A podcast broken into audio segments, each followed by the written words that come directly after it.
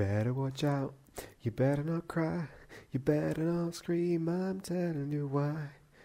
Krampus is coming to town.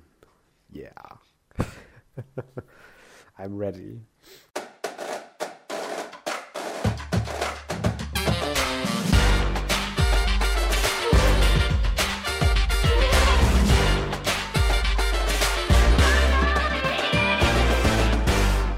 Hallo und herzlich willkommen so. zur. Ja, soll ich noch nicht anfangen? Doch, doch, doch, machen wir weiter. Okay. Äh, Und herzlich willkommen zur irgendeiner Folge, ich habe vergessen zu zählen, egal, äh, von Cookreiz. Es müsste mittlerweile, lass mich lügen, die, weiß ich nicht, 18. Folge sein. Äh, I guess. Nein, das passt, glaube ich. Zehnte passt nicht. I'm nee. not sure. Wir sollten wirklich aufhören, darüber zu reden. Ich glaube, es ist die 16. Lass mich kurz Es ist auf jeden Fall die nachchecken. 38. Overall, dann ist es die 16. insgesamt, da hast du recht.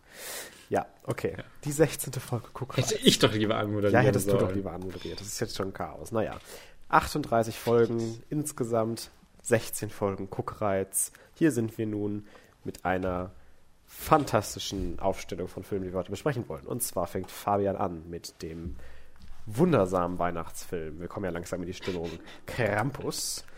Wohingegen ich danach weitermache mit dem fantastischen Nazi-Film Jojo Rabbit von Taika Waititi. Ähm, danach keine Top 3, sondern ein kleines Mash-up aus äh, Infos und was wir dazu so sagen äh, von den Disney Plus Announcement slash Announcements slash Game Award Announcements, die diese Woche alle reingetrudelt sind. Und dann haben wir noch eine kleine offene Runde, in der wir ebenfalls ein paar kleine Goodies ansprechen werden. Yes. Wir brauchten irgendein Äquivalent zu den Disney-Ankündigungen, wo ich mich auskenne. Deswegen haben wir jetzt die Game Awards dabei. ähm, ja, wird bestimmt ganz witzig. Ja.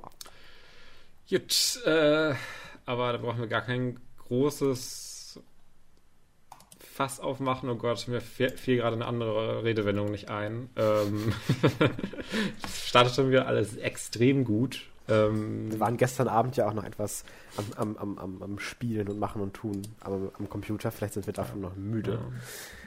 Wir haben gestern nämlich über Zoom Doppelkopf gespielt. Das äh, ist super toll. Kann ich nur jedem empfehlen, der mit seiner Gru- Gruppe sich gerade aus äh, Epidemie, Pandemie, technischen Gründen nicht äh, sich treffen möchte. Äh, macht das doch mal online. Da gibt es ganz viele tolle Apps. Wirklich. Auch wenn ihr natürlich sehr schnell verlieren könnt, wie ich das tue. Aber das ist es wert.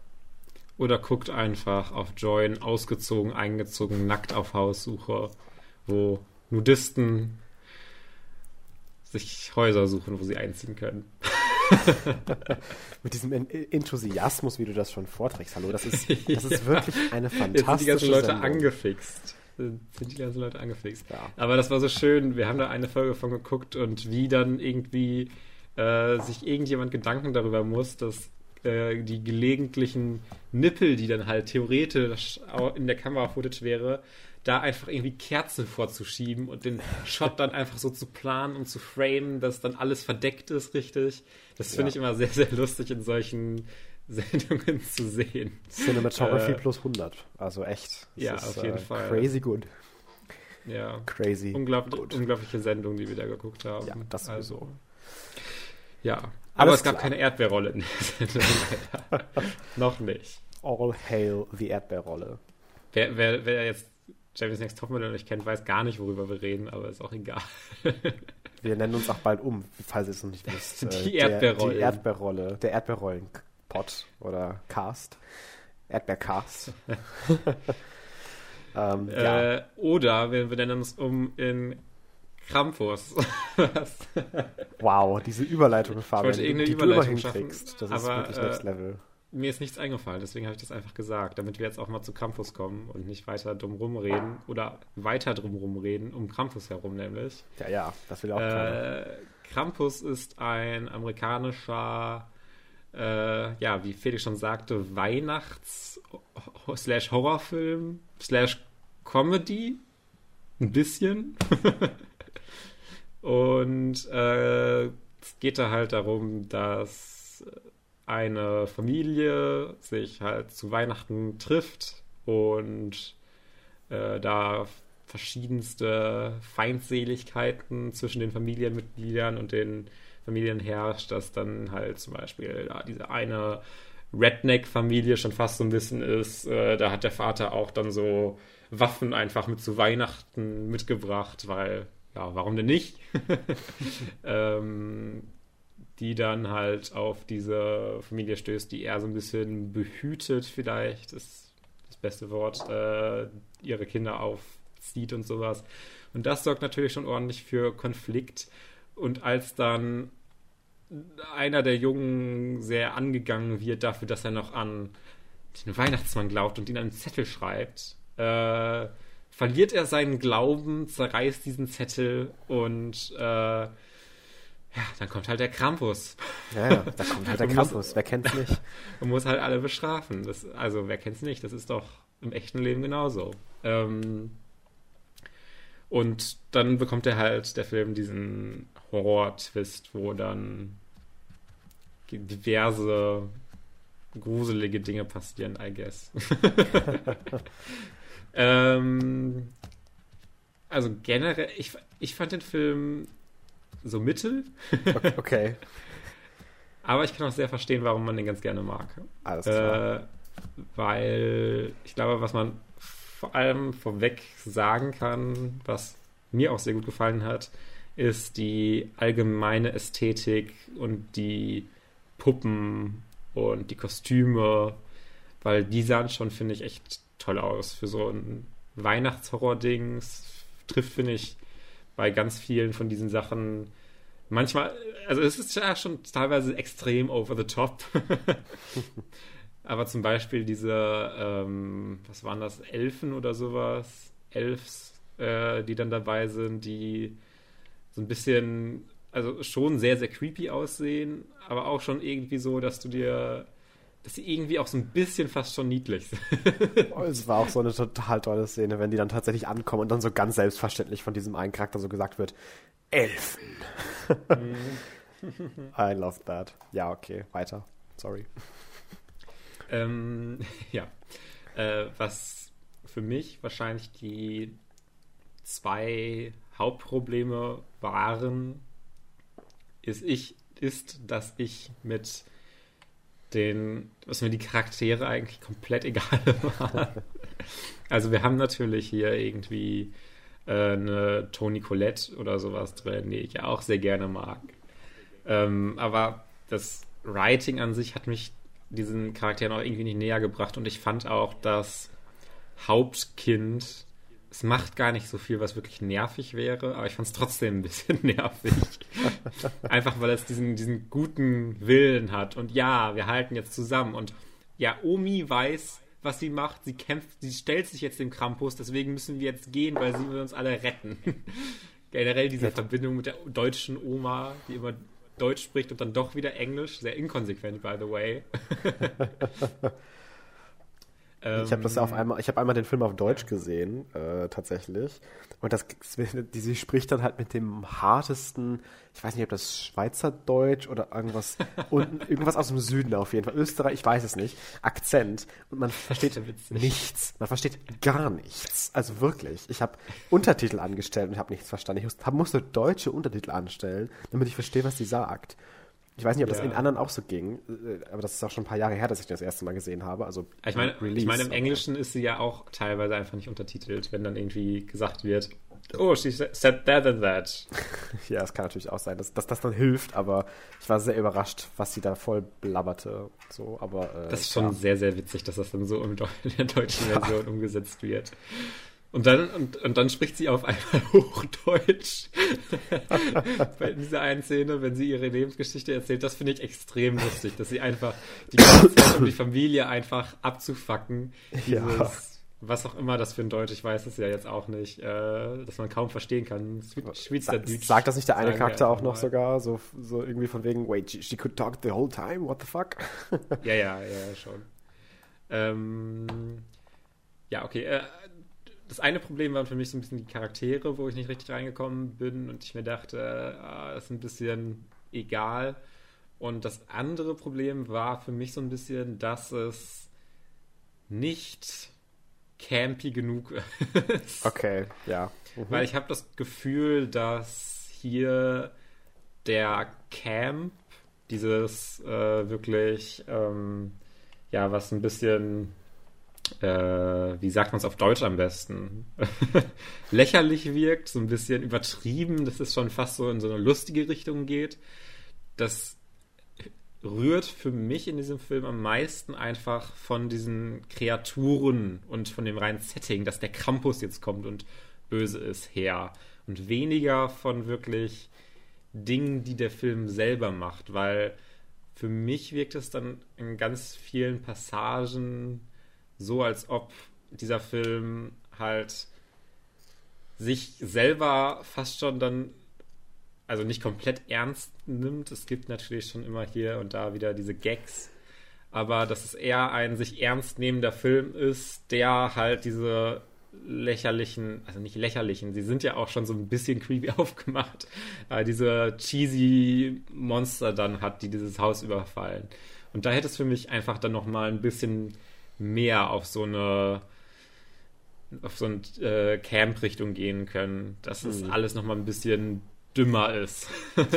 und das ja. nochmal ein bisschen mehr embraced, weil so war es dann so ein bisschen, ja, es hat mir halt nicht so gut gefallen, dass es sich dann doch so ernst nimmt und dann doch irgendwie Drama schaffen will, was es dann nicht so wirklich für mich erreicht. Ja, ich kann da total verstehen, was du meinst. Also ich habe aber tatsächlich auch einfach eine, eine teils unironic Love von diesem Film, dass ich tatsächlich einfach Szenen gut finde und tatsächlich einfach äh, Dialoge witzig finde und tatsächlich einfach äh, äh, Momente und sowas kreativ und cool gemacht finde. Ähm, aber natürlich ist es ein total over the top crazy übertriebener, der sich viel zu ernst nimmt, Film. Ähm, aber ich glaube, also ich glaube, ich hätte den nicht so enjoyed, wenn er sich noch weniger ernst genommen hätte und noch mehr in dieses Camp abgedriftet wäre, weil ich glaube, dann hätte ich als jemand, der das so auch schon appreciaten kann, gedacht, oh schade, ihr nehmt, glaube ich, das, was ihr gerade schon habt, nicht ernst genug, weil das, was ihr habt, ist eigentlich schon gar nicht so schlecht in Teilen. Da hätte ich mir lieber gewünscht, dass sie das Ganze generell so ein bisschen polischen und das dann einfach wirklich ein guter Film wird, ähm, und nicht, dass das halt total ins Lächerliche gezogen wird. Ja, aus meiner Perspektive ist es halt dann so ein bisschen anders, weil man hätte schon echt eine Menge machen müssen, damit das ein ernstzunehmender guter Film ist. ich sag ja auch, also insgesamt gerade mit dem Ende und so, es ist halt natürlich einfach kein guter Film in dem Sinne, das ist mir schon bewusst. Aber äh, ich äh, kann den auf, sowohl auf eine ironic als auch auf eine unironic Art und Weise wirklich echt enjoyen und habe total viel Spaß bei diesen ganzen Bickereien von der Familie und bei diesen ganzen äh, Figuren, die da, da irgendwie die ganze auch, Zeit anficken. Und das, das fand ich aber auch alles tatsächlich gar nicht so gut geschrieben irgendwie. Da ist bei mir überhaupt nicht der Funke übergesprungen, dass die sich irgendwie die ganze Zeit in den Haaren haben oder sowas. Das hat bei mir extrem wenig geklappt. Also eigentlich diese Dynamiken finde ich in so Film und Theater, wie auch immer, oft ziemlich super und äh, wenn das halt tight geschrieben ist, bin ich da voll dabei. Aber hier wirkt es für mich so eher so ja klischeehaft und dann nicht so ganz äh, ja, es war so uninteressant irgendwie für mich und äh, nicht so wirklich ja interessant geschrieben. Also ja. die Charaktere kamen dann nicht so gut für mich rüber, leider. Okay, ja, äh, sehe ich halt ein bisschen anders, aber es kann ja durchaus sein. Ich sehe das ja auch, dass ähm, man den Film auch nicht so gerne mögen kann. Äh, es ist ja bei Weitem kein Meisterwerk oder sowas, wo ich das jetzt irgendwie bis auf Teufel komm raus irgendwie verteidigen würde. Äh, ich hatte einfach sehr viel Spaß mit dem Herzblut, was glaube ich in den Film auch geflossen ist, äh, mit den ganzen Practical Effects, mit den Schauspielern, die auch irgendwie alle ihr Bestes geben und voll dabei sind. Ähm, ich ich finde, das ist einfach ein sehr sympathischer Film für mich und äh, es ist irgendwie auch so ein einfach auch so auf ironische Art und Weise dann doch äh, der Film, den ich auch irgendwie jedes Weihnachten schaue, jetzt seit fünf Jahren. ähm, weil der mir einfach so viel Spaß macht. Äh, dann noch mit diesem tatsächlichen Vibe, so meint es ja, das wäre ganz gut gewesen, diese Stimmung, die kreiert wird, dass man diesen tatsächlichen Weihnachtsjahr Horrorfilm so ein bisschen hat. Ähm, und der Film wäre ja auch fast gar nicht gemacht worden. Ne? Also Die mussten sich, also Le Legendary hat sich darauf geeinigt dann mit den äh, Machern, dass es ein PG-13-Film wird ähm, ja. damit das überhaupt released werden kann, weil ansonsten hatten die irgendwie mit diesem Kinder-Christmas-Shit, äh, was dann Horror wird, irgendwie Probleme. Und ja, ich, ich, ich, ich, wollte auch schon als Vorschlag sagen, um diesen Camp-Kontrast noch weiter herauszubringen, hätte man es halt auch übelst brutal machen können. Ja, eben, das, das wäre jetzt auch mein Punkt da in die Richtung gewesen, dass äh, es halt nicht gemacht werden worden wäre. So, äh, Aber das ist ganz interessant, dass ich auch dann diesen Gedanken hatte und dann ja. auch das Studio das dann halt so als PG-13 so ein bisschen ja. begrenzt hat. Ja. Ja. Ähm, nee, aber ich kann es total verstehen. Ich bin jetzt auch nicht wütend oder irgendwie empört oder empört oder so, dass du den nicht magst oder nicht so gerne magst. Ähm, ich, äh, nee, den kann man sich aber voll angucken. Nee, ne, ja, alles gut. ähm, ich habe mich nicht gelangweilt, der war immer noch unterhaltsam, weil, ja. wie du gerade schon sagst, wie ich auch schon sagte, die Ästhetik, die Kostüme, die Puppen, mhm. Ja, das ist schon alles ja. äh, von einem reinen Handwerk einfach so toll gemacht und sieht toll aus, äh, dass ich dann irgendwie auch dabei bin. Und mhm. auch wenn das Ende jetzt zum Beispiel nicht großartig ist, äh, ist immerhin konsequent. Das auf jeden Fall. Und ich finde, ich finde es, auch wenn es vielleicht nicht die, die, die kreativste Grundstory ist, sage ich jetzt mal. Ich meine jetzt nicht das drumherum, das finde ich schon sehr kreativ, aber der, der generelle Arc, sage ich jetzt mal, das nicht irgendwie das Neueste ist und was auch immer. Du sagst es, es ist halt konsequent, es ist halt solide geschrieben. Es hat halt irgendwie keine großen Errors da drin, dass man sich sagt, what the fuck were they thinking? Oh mein Gott. ähm, aber äh, ich, ich kann es durchaus nachvollziehen. Ähm, ein paar interesting pieces of Trivia noch. Ich gucke ja immer ganz gerne vorher in die Trivia-Pages von IMDb, weil da echt ein paar Schätze manchmal drin stecken. Ähm, der Schnee wurde zum Großteil aus dem Material gemacht, was man normalerweise für Windeln benutzt. Ah. ähm, und äh, der Schauspieler von Max, so heißt er, glaube ich, der Hauptcharakter, äh, MJ äh, irgendwas, I guess, MJ Anthony, MJ Anthony äh, hat wohl tatsächlich mit jedem Female Cast Member oder Female generell, welches äh, das Set gewisitet hat, mega geflirtet. und der ist halt irgendwie zwölf oder so. Und der äh, Regisseur meint dann auch so, yeah, he's a little player. Wo ich mir so denke, okay, du bist irgendwie zwölf, aber alles klar. Ähm, und äh, ja, ansonsten ich, ich fand übrigens noch gut, dass das fällt mir gerade noch ein, das wollte ich noch einmal angesprochen haben. Ich, ich, mochte schon die, die Anfangsszene sehr gerne mit dem Black Friday, wo alle dann quasi da reinstürmen und irgendwie das alles kaufen wollen, wo natürlich auf keine großartig subtile Art und Weise, aber wie auch gerade schon gesagt, auf eine konsequente Art und Weise irgendwie auch gezeigt wird, dass es generell und auch bei dieser Familie vor allem an Weihnachten nicht unbedingt mehr um die Besinnlichkeit geht, sondern um das, ja, den Konsum von Ästen, Trinken, Geschenken und was auch immer. Aber das hätte auch in so einer billigen Adam Sandler-Komödie die Einstiegsszene sein können, finde ich. ja, aber es geht kommt ja auf den Kontext an. ja, schon, schon so ein bisschen. Übrigens auch Justin Roiland ist einer der Gingerbread Men. Ja, das habe ich auch gerade gelesen, stimmt. Und Seth ist Green. Auch ganz witzig. Ja. Ähm, aber ich, ich finde generell, der Cast ist schon echt nicht ja. schlecht. Also ähm, ja, mit Adam Scott und, und Tony Collette schon. Äh, Conchata Farrell, die ist ja jetzt gestorben irgendwann mal. Ähm, Alison Tolman mag ich auch sehr gerne. Äh, die ist ja auch aus äh, Fargo, der Serie. Oh, ja. Ja, nee, also es gibt auf jeden Fall genug, was man hier dran mögen kann. Ich mag es halt ein bisschen lieber und auch auf eine, glaube ich, einfach sehr spezielle Art und Weise, dass es irgendwie mir sehr wichtig ist, dieser Film. Aber ich kann es genauso verstehen, wenn du sagst, ja, ist okay. ja, aber ich, ich glaube, wenn man Lust auf so einen Film hat, dann gibt er einem schon, was man möchte. Auch wenn ich, manchmal fand ich die Szenen ein bisschen zu sehr auf das Abwarten auf den Jumpscare zugeschnitten. also der kommt dann auch nicht immer, was dann durchaus manchmal ein bisschen clever ist aber er kommt dann noch oft genug.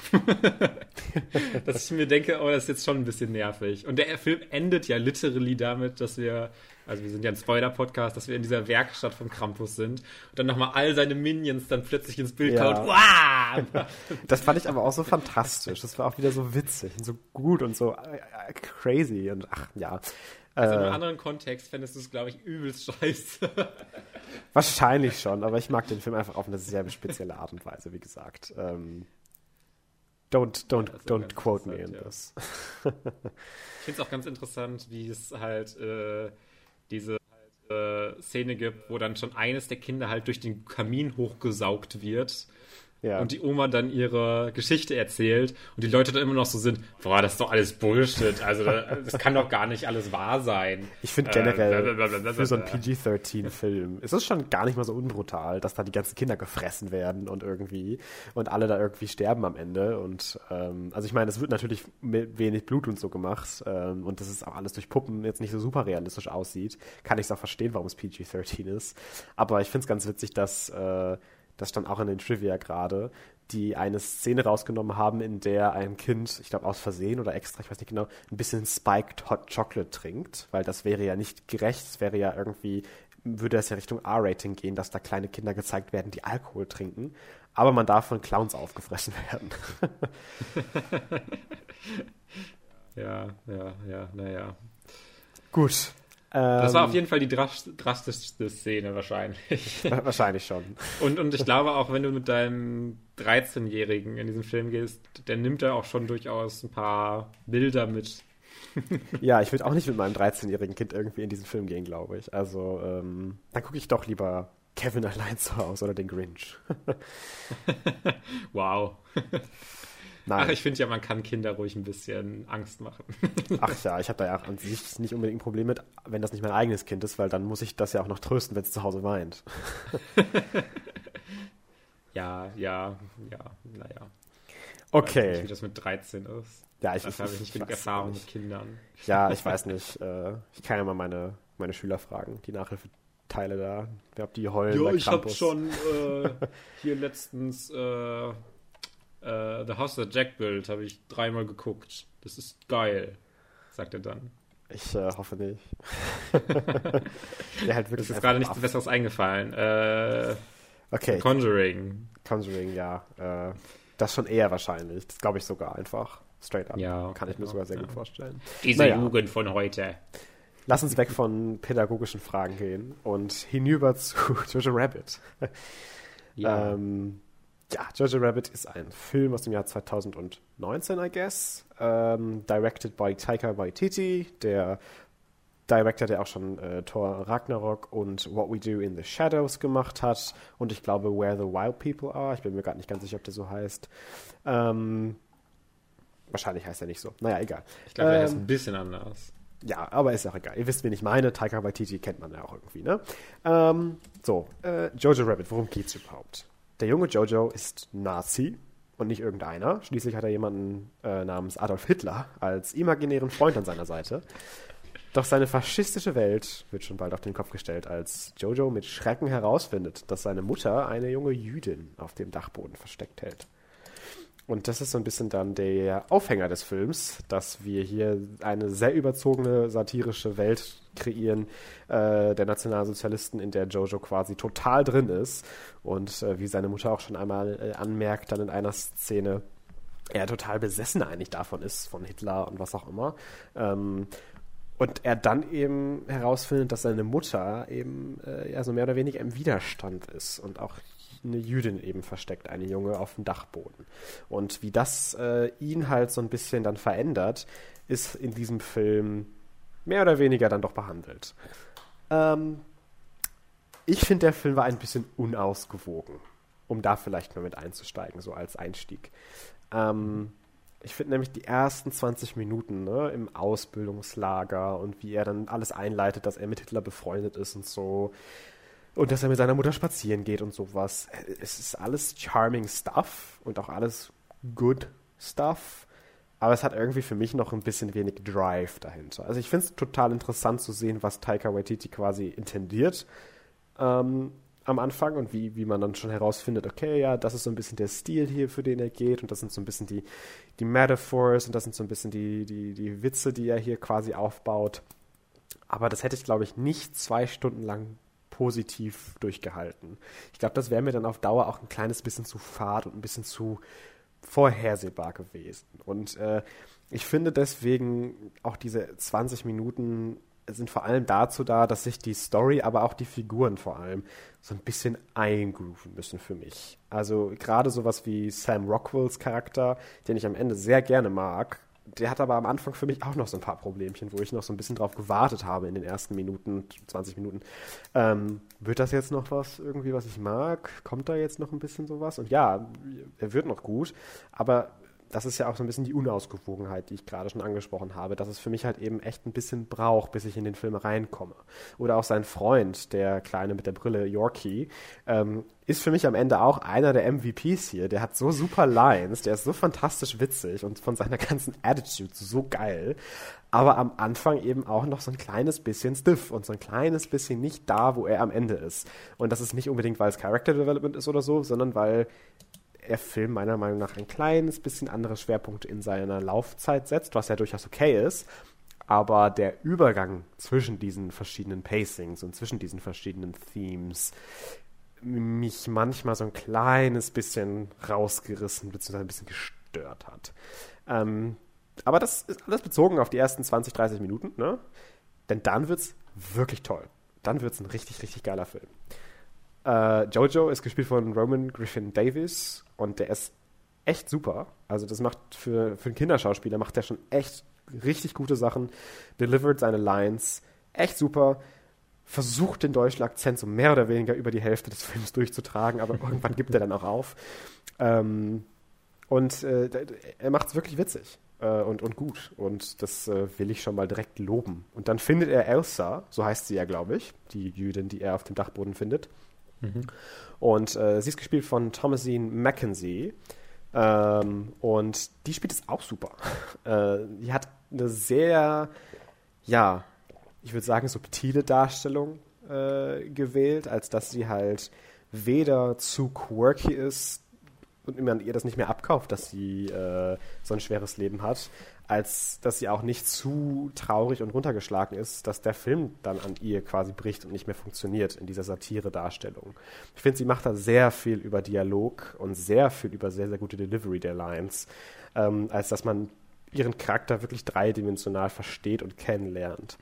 Und ich finde, hier beginnt generell der Film dann Fahrt aufzunehmen und Taika Waititi zu zeigen, dass äh, er doch ein ziemlich begabter Filmemacher ist, was ich aber auch an den anderen Filmen, die ich von ihm gesehen habe, schon gesehen habe. Äh, aber das hier ist natürlich noch mal ein bisschen mehr sein Prestigeprojekt, glaube ich. Und das äh, hm. kann ich durchaus sehen äh, hier, wie er das intendiert und was er damit gut macht. Ähm, wie ich gerade schon gesagt habe, also wirklich brillante Dialoge, finde ich, ähm, die gar nicht mal so sehr bezogen auf den Humor unbedingt, also das auch, aber ich finde vor allem so ach, sehr subtile und in fast schon Witzen versteckte ähm, Messages und, und Statements, die halt irgendwie dann doch schon hitten. Also ich hatte mir jetzt rausgeschrieben, wenn äh, Jojo dann fragt, where are you Jews hiding? Or where are you? Uh, where, where are you living, you Jews? Äh, weil er natürlich ein bisschen das irgendwie über die Juden herausfinden will, weil er irgendwie ein Buch über sie schreiben möchte und das dann seinen, seinem äh, Kompaniechef dann da irgendwie zeigen möchte, um den dann da zu beeindrucken, dass er dann das ganze Insiderwissen der Juden bekommt. ähm, und dann fragt er eben, where are you Jews living? Und sie dann so, in your head. Und das sollte natürlich einfach eine etwas oder es wurde so dargestellt, als ob es eine kleine humoristische Antwort einfach war, von wegen, oh, wir kontrollieren euren Kopf und was auch immer. Aber dieser Gedanke, das ist ja das, wie er und wie die Nazis sich die Jews vorgestellt haben, das ist ja auch einfach nur eine Kopfvorstellung. Das existiert so auch nur in Jojos Kopf. Und äh, das ist einfach nur so eins der Beispiele, wo ich dann eben das äh, schon wirklich gut geschrieben fand von Taika Waititi und das, was mir sehr gut gefallen hat. Ähm, Scarlett Johansson spielt auch mit. Äh, Habe ich fast vergessen. Äh, und mhm. sie spielt die Mutter von Jojo. Und zwar echt super. Ähm, der Akzent misslingt ein bisschen. Ich weiß nicht, ob du dich da noch dran erinnern kannst. Ich finde, sie hörte sich so ein bisschen an wie eine Mischung aus Schweiz und Nigeria. Aber es war von der Schauspielerleistung an sich echt super. Und ich finde gerade so ein Charakter, sie haut dieser, dieser Mutter so viel Menschlichkeit einfach ein. Ähm, zum Beispiel in dieser Szene, in der Jojo dann äh, am Esstisch irgendwie dann anfängt, wieder über den Krieg und wir gewinnen und so zu reden und die Mutter das einfach nicht haben möchte und Jojo sie dann irgendwie beleidigt und äh, sagt, ja, ich wünschte, Papa wäre hier, der würde das auch nicht alles mitmachen, was du mit mir hier machst. Und wie sie dann quasi einfach auch davon schon so mega überfordert ist, aber man halt durch solche Szenen total die Zerrissenheit von ihrer Figur auch einfach merkt, sich dann irgendwie aus dem Kamin so ein bisschen Asche nimmt, ein Bart aufmalt und dann so tut, als ob sie jetzt der Vater ist und ihn dann da voll anbrüllt. Äh, von wegen, äh, du sollst nicht so mit deiner Mutter umgehen, du sollst das nicht, und äh, ihn dann richtig zur Schnecke macht und dann aber sofort wieder dann zurückfährt und dann in so eine Tanzszene wechselt mit dem Kleinen, ist irgendwie schon ziemlich, ziemlich cool und äh, bringt mir dann selber für die Figuren auch ganz viel und für die äh, Psyche der Figuren, die man halt auch einfach dadurch gut sehen kann, weil sie halt diese Zerrissenheit, die ich gerade schon angesprochen habe, fast auch nur in Interaktion mit anderen Figuren eben sehr subtil aufzeigt und nicht irgendwie durch irgendeine bedeutungsschwangere und dramatische Szene mit Close-up auf ihr Face, wo sie langsam anfängt zu verzweifeln und zu weinen, ähm, dargestellt wird, sondern eben durch Dialoge, durch Interaktion, durch, durch Gespräche und durch, durch äh, subtiles Spiel. Und dann stirbt sie in einem der wohl most impactful Shots äh, für mich mhm. of the decade. Ähm, ich, ich kann es natürlich ein bisschen beschreiben. Es wird nicht dem gerecht, was tatsächlich im Film ist, aber wir sehen sie immer weil sie gerne tanzt, weil Tanzen ist für sie Freiheit, weil sie gerne so ein bisschen rumtänzelt, sehen wir sehr oft Shots, wie wir Jojo sehen und auf irgendeiner Brüstung hinter ihm tanzt, tänzelt seine Mutter mit den Füßen oder steht seine Mutter, dass man quasi nur die Füße bis zum Knie sieht. Und äh, ich habe es dann nicht kommen sehen und es war so perfekt und so traurig, hm. dass er dann quasi einen ja, Butterfly verfolgt, Jojo in einer späteren Szene und dann eben zu einem auf dem Marktplatz befindlichen, äh, ja, wie heißen die Dinger da, wo die Leute halt aufgehangen werden, äh, eben stolpert. Und wir dann einen, einen Shot haben, in dem Jojo dort steht und neben ihm die Füße seiner Mutter baumeln, die wir als Audience schon so oft jetzt gesehen haben. Hm. Und das war wirklich fantastisch. Und das alleine ja. zeigt mir dann auch schon, wie viel Vision und wie viel Craftsmanship und wie viel Genius dann doch tatsächlich in den Filmemachern hier drin steckt. Denn das ja, war super. Ist ja wirklich so, die, die, diese Szene ist so gut aufgebaut und so gut vorbereitet, mhm. einfach durch die vorherigen Sachen, dass wir diese, da wo die erhängt werden, die Verräter an das deutsche Volk, dass wir das alles schon etabliert bekommen und diese Füße ja. und das Tänzeln und sowas, was du ja auch schon sagtest. Man sieht es halt trotzdem nicht kommen. Das nimmt einen dann trotzdem so, ja, es kommt so plötzlich und überwältigt einen so ein bisschen. Ja. Äh, das ist wirklich eine sehr, ein sehr, sehr guter Aspekt auf jeden Fall des Films. Ja, ja total. Ähm, und ich glaube, das war auch dann der Moment, wo ich mir dachte, ich mochte den Film davor natürlich schon echt gerne, aber das war dann so der Film, wo ich mir äh, der, der Moment, wo ich mir dachte, ja, das ist echt ein, nicht einfach nur so ein Film. Das ist schon echt gut. Ähm, ich finde die, die, Freundschaften, die auch hier gezeigt werden zwischen Jojo und Elsa, was sich dann entwickelt, aber auch zwischen Jojo und Yorkie, äh, echt super, weil das nicht unbedingt nur am Skript liegt, welches natürlich auch sehr, sehr gut funktioniert, aber auch einfach an der Chemie, der, die die Schauspieler zusammen haben. Vor allem ja. Jojo und Yorkie, ich meine, die sind ja auch cute, äh, ja. so cute, aber auch in Real Life ja gut befreundet. Ich weiß nicht, ob, man da, ob alle sich daran erinnern, als die dann auf dem roten Teppich bei den Oscars waren.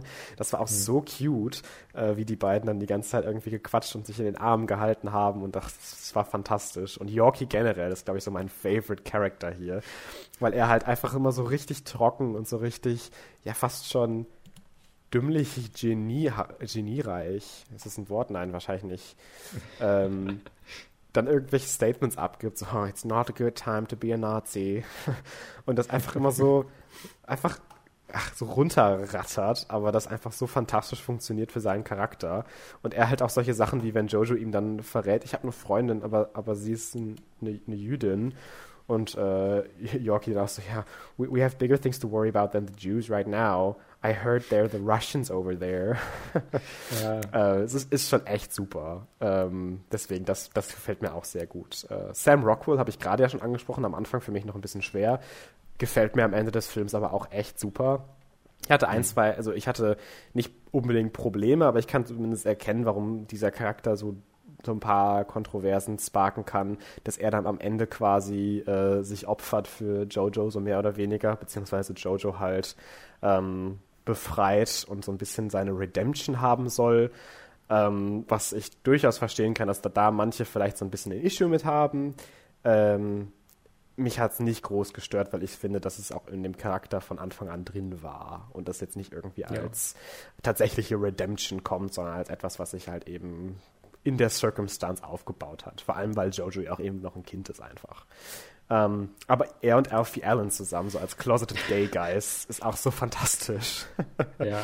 ähm, das ist auch einfach ein Genie-Streich gewesen hier in der Darstellung, dass die beiden halt, also vor allem Alfie Allen, eigentlich keine große Rolle haben, aber in der Kombination miteinander halt einfach allein schon durch, durch Body Language funktioniert. Ähm, und das Ende fand ich Near Perfection, äh, so die letzten 15 Minuten, wenn sie sich dann quasi äh, aus dem Dachbodenfenster, wo sie die ganze Zeit sich kennengelernt haben, äh, die Mutter zusammen betrauern und sich gegenseitig dann so die Kopf auf die Schulter legen und dann im Kampf in der Ferne halt sehen, wie der, die Kämpfe beginnen und zu ihrer Stadt kommen. Und hinterher dann auch diese Kriegsszenen in der Straße sind und äh, wie das auch dann nochmal gezeigt wird, wie brutal das Ganze ist und Chaika Waititi auch da trotz dieser Satire-Elemente nicht unbedingt davor zurückschreckt, das dann auch real darzustellen und wirken zu lassen und nicht halt so überstilisiert oder so, wie das vielleicht auch schnell hätte passieren können, dass man eben nicht den wahren Horror dahinter erkennt und nur auf diese Satire sich verlässt. Und das fand ich gut, dass er halt beides macht. Und das finde ich war auch wichtig. Ähm, und ich finde generell, dass Taika es schafft, in dieser Perfidität und diesem abgrundtiefen Bösen des Nationalsozialismus die Menschlichkeit derer noch zu finden, für die es eben noch nicht zu spät ist. Und dieses Gefühl als ja, emotionale, aber auch als humoristische Waffe eben gegen den Faschismus einzusetzen. Und das ja. äh, ist in dieser Darstellung des Ganzen und in dieser Satire wunderbar gelungen. Ist ja sowieso so ein Ding, wenn man halt im Grunde unter dem Hitler-Regime aufgewachsen ist, mhm. als kleiner Junge und äh, dann meinetwegen auch äh, halt das so anstrebt, dass man dann in der Hitlerjugend sein muss und äh, dass das alles so toll ist, ist es, glaube ich, auch echt schwierig, da wirklich einfach drüber nachzudenken und zu sagen, ja, nee, das ist ja eigentlich voll scheiße. Man wird halt so einfach großgezogen dann insgesamt, ohne dass man da wirklich viele Chancen hat. Und äh, gerade solche Kinder haben dann, finde ich, äh, vor allem halt diese Chance, auch in den Filmen dann so dargestellt zu werden, dass sie sich ja. äh, so langsam merken, dass diese ganze Ideologie, die sie ihr ganzes Leben lang eigentlich ihnen eingetrichtert wurde, dass man da auch mal drüber nachdenken darf und es nicht nur der äh, die, das blinde ja, Hochhalten von unserem großartigen Führer, der alles mhm. perfekt macht und uns so gut anführt. Ja. Äh, dass das nicht alles auch richtig sein muss. Und das ja. finde ich eigentlich sehr schön. Ja. Und äh, ich finde auch gut, dass man und ich weiß, dass manche das anders sehen. Ich, der Film hat ja durchaus Kritik dafür bekommen, wie er Sachen darstellt, was ich persönlich nicht teile, aber was ich auch gar keinem irgendwie nehmen möchte. Ich finde, da kann ja auch, gerade bei so einem schwierigen Thema, ist, glaube ich, auch sehr davon abhängig, was man selber vielleicht für Hintergründe hat und was man selber irgendwie mit diesem Film dann auch anfängt. Ähm, aber ich finde sehr gut, dass Taika Waititi auch in jedem Charakter irgendwie doch noch so ein bisschen von diesem Nationalismus drin lässt. Also auch bei Scarlett Johansson, sie ist auch kein Engel in dem Sinne. Sie sagt ja auch, nee, ich liebe mein Land und ich will auch alles irgendwie für mein Land tun, das soll auch alles so weiter sein. Äh, ich mag halt nur den Krieg nicht. Ähm, was halt auch natürlich immer noch, äh, ist immer noch eine der moralisch, äh, ja, superior Characters auf jeden Fall in dem Film, äh, sag ich mal. Aber auch sie ist ja nicht frei davon zu sagen, ja, ich, ich liebe mein Land und äh, das in einem Kontext zu sagen, wo ich mir denke, kann jemand in dieser Situation überhaupt sein Land lieben? Ich, das ist, glaube ich, nochmal eine ganz andere Frage, die dann irgendwie aufkommt. Äh, aber ich finde, dass Taika Waititi auf jeden Fall genug Ambiguität lässt, als dass man sagen kann, das ist jetzt keine Heroisierung von irgendwelchen Nazis. Und vor allem, weil es ja auch durchaus Leute gab, die eben was gemacht haben. Sie ist ja aktiv dabei, tatsächlich eine Jüdin zu verstecken, sagt aber auch, wenn es zwischen dir und meinem Sohn steht, ja dann bei, dann ist es mein Sohn. Ähm, was auch einfach eine sehr, sehr menschliche Äußerung ist, äh, aber halt eben auch durchaus dazu da, um dem Ganzen eben nicht diese Einseitigkeit zu geben, was ich eben sehr, sehr appreciate. Ähm, um nochmal zum Schluss zu kommen, vielleicht so langsam, äh, leider sowohl in dieser Emotionalität und diesem Humor, beziehungsweise das, das, Pacing und so, ist es leider nicht immer ausgewogen, wie ich auch gerade am Anfang schon eingehend gesagt habe, äh, und auch vielleicht auch nicht genug Genius im Skript generell außerhalb der Dialoge, als dass ich das tatsächlich irgendwie in den Rang meiner Lieblinge aufnehmen würde oder so. Ich finde, das ist ein sehr guter Film, aber ich finde, das ist definitiv ein Film, der auch Luft nach oben gehabt hätte, noch, noch irgendwie fantastischer zu werden. Denn ich habe doch das Gefühl, dass das Pacing und, und die Tonalität sich schnell ändert und dass ich äh, gerade mit dem Anfang ein paar Probleme hatte und gerade das Ende, wenn es auch wirklich fantastisch ist, sich so ein kleines bisschen zieht. Ähm, und das sind halt so ein paar Sachen, die mir alles in allem den Film so ein kleines bisschen so dämpfen. Ich fand halt die Übergänge von der Tonalität, finde ich halt eher super. Okay. das ist halt durchaus manchmal so ein bisschen, äh, ja, einem so vorkommt, als ob so, oh, jetzt ist hier plötzlich irgendwie gerade Comedy und jetzt wird es auf einmal wieder so ein bisschen mhm. ernster mhm. und hier ist jetzt wieder diese Szene und hier diese Szene. Ich fand das eher stark, wie es das alles miteinander so ein bisschen verknüpft und das ist, glaube ich, eher auch wieder sowas äh, etwas ja vager. Das kann ich gar nicht so genau sagen, aber mhm.